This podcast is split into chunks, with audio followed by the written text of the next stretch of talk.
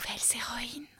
La saison des prix Nobel continue à Stockholm après les mathématiques hier, la physique aujourd'hui. Et c'est un trio de physiciens qui décroche la prestigieuse récompense. Et oui, ils ont été récompensés pour leurs travaux sur la physique attoseconde et les lasers ultra rapides, lasers qui permettent de suivre le mouvement ultra rapide des électrons à l'intérieur des molécules. Et puis Anne Lullier, elle est franco-suédoise. C'est la cinquième femme qui obtient le prix Nobel de physique. La première, c'était quand même Marie Curie en 1903. Je suis Céline Steyer, celle qui te murmure aux oreilles des récits d'aventures insolites et de dépassement de soi à travers des histoires vraies de femmes super inspirantes. Bienvenue dans le monde surprenant des nouvelles héroïnes. Nouvelles héroïnes. Il était une nouvelle héroïne, Anne Lullier, prix Nobel de physique obtenu en octobre 2023. Si tu veux connaître pourquoi ce prix s'appelle Nobel, je te le raconte dans l'histoire de Claudia Goldin, prix Nobel d'économie. Le passage d'Anne, du bidon de sa maman au bidon de la ville, eut lieu le 16 août 1958 à Paris. Cet été-là, le général de Gaulle a plié ses Gaules de Londres et s'installe à la tête du pouvoir de la Gaule. Enfin, il fonde la 5ème République qui fait de son président, ce que tu apprendras en cours d'histoire au collège, un acteur fort et prédominant de la vie politique. À peine plus grande que juste trop petite, quelques étés ont passé, jusqu'à celui de ses 10 ans. Anne passe ses vacances dans la maison de ses oncles et tantes au Pays Basque avec sa grand-mère et son cousin. Nous sommes en 1969, un an juste après mai 1968. De Gaulle a plié les Gaules de Gaulle et à la tête de l'État, pompe Pompompidou.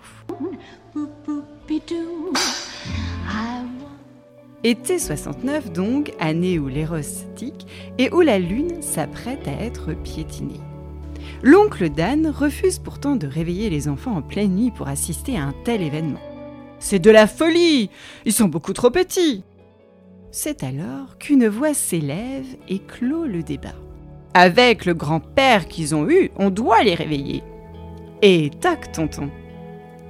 Cette voix ferme qui s'élève est celle de sa grand-mère, qui se souvient que le grand-père d'Anne n'est autre que Lucien Chrétien. Lucien Chrétien est connu pour avoir été un ingénieur, enseignant, spécialiste de radioélectricité et surtout un grand résistant pendant la Seconde Guerre mondiale. Anne a très peu connu son grand-père mort quand elle avait juste 4 ans. Pour autant, la bibliothèque de sa grand-mère déborde de ses livres sur la radioélectricité.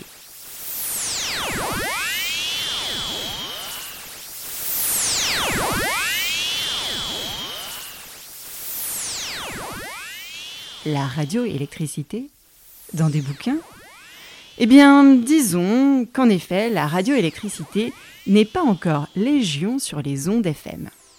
Mette Capelloche, c'est fastoche la radioélectricité Mettons, ma chère nouvelle héroïne, que la radioélectricité est la danse des ondes dans l'air, qui par magie invisible transporte musique, histoire et chansons à toutes les oreilles. La radioélectricité a surtout permis à des personnes très très éloignées de communiquer et de se rapprocher les unes des autres. C'est en somme l'ancêtre des talkie-walkie ou du téléphone portable. Et ce jour-là, le 21 juillet 1969, à 384 447 km de notre petite Anne, il y a 10 orteils qui posent leur empreinte sur la Lune.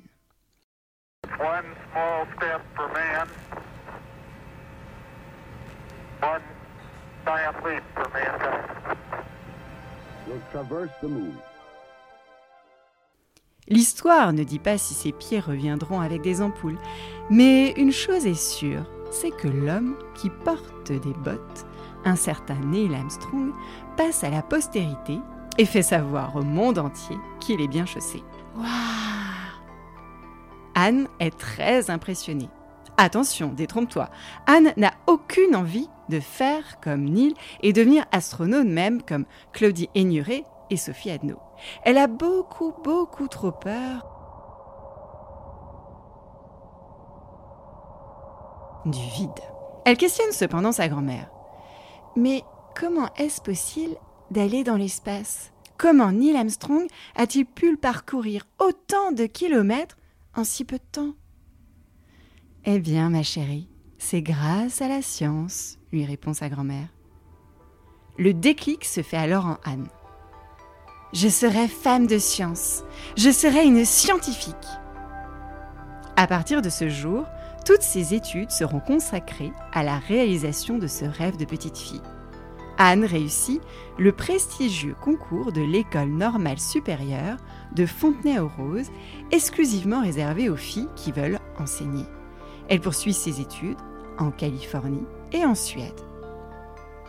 Au pays des lacs, des forêts noires, des aurores boréales, des meubles et boulettes de viande à la fois douteuses et élégantes, Anne choisit de poser ses lunettes pour devenir professeure de physique atomique. Les hivers passent et les étagères Billy se remplissent de livres et d'articles. Jusqu'à ce mois d'octobre de 2023. Euh, non, 2023. Alors qu'Anne enseigne à ses étudiants son cours de physique atomique à l'université de Lund en Suède,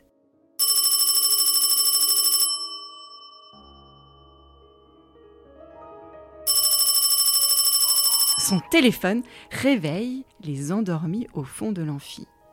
À la pause, une voix sur son répondeur la surprend. Madame Lullier, j'ai l'honneur de vous annoncer que vous venez d'obtenir le prix Nobel de physique avec vos collaborateurs, le français Pierre Agostini et l'austro-hongrois Ferenc Krauss. Il y a de quoi être décontenancé.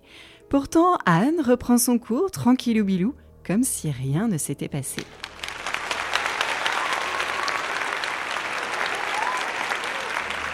Le prix Nobel lui est décerné cette année pour récompenser ses années de travail de recherche sur l'attoseconde. Euh, l'attoseconde, euh, Kezako Imagine que tu peux diviser une seconde en une quantité vraiment, vraiment très petite.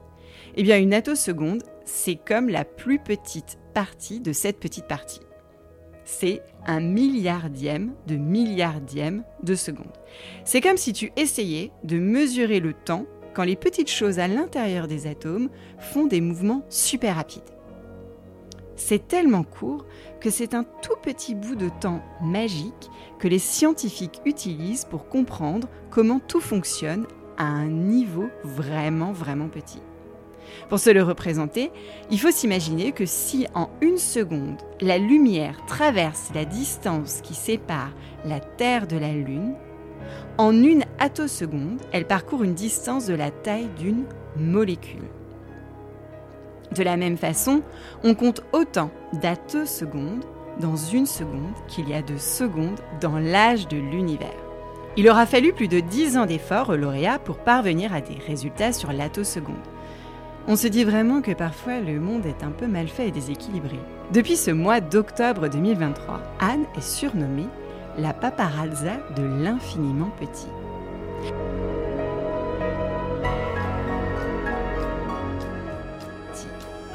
Alors maintenant, facile de deviner les points communs entre Marie Curie et Anne Lullier.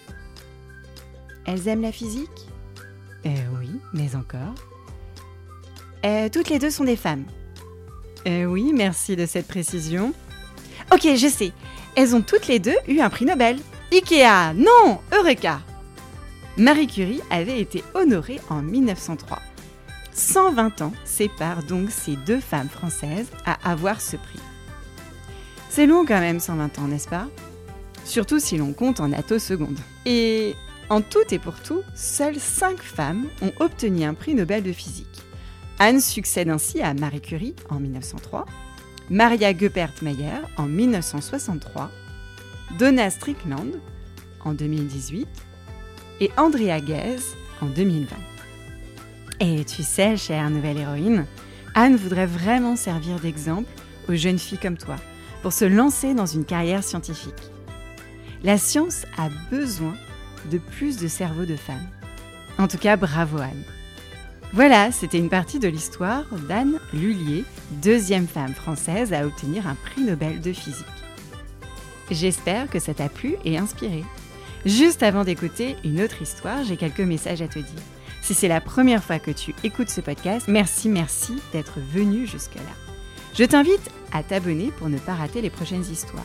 Aussi, tu peux m'aider à faire grandir le podcast en parlant de l'histoire que tu as préférée à tes professeurs, camarades de classe, directeurs d'école, professeurs de danse ou entraîneurs de basket. Et cerise sur le gâteau, demande à tes parents ou grands frères et grandes sœurs de mettre 5 étoiles et un avis sur la plateforme d'écoute Apple Podcast et même Spotify. Ça me fera très très plaisir et comme ça je pourrai te dédicacer une prochaine histoire. Je compte sur toi. Nouvelles héroïnes.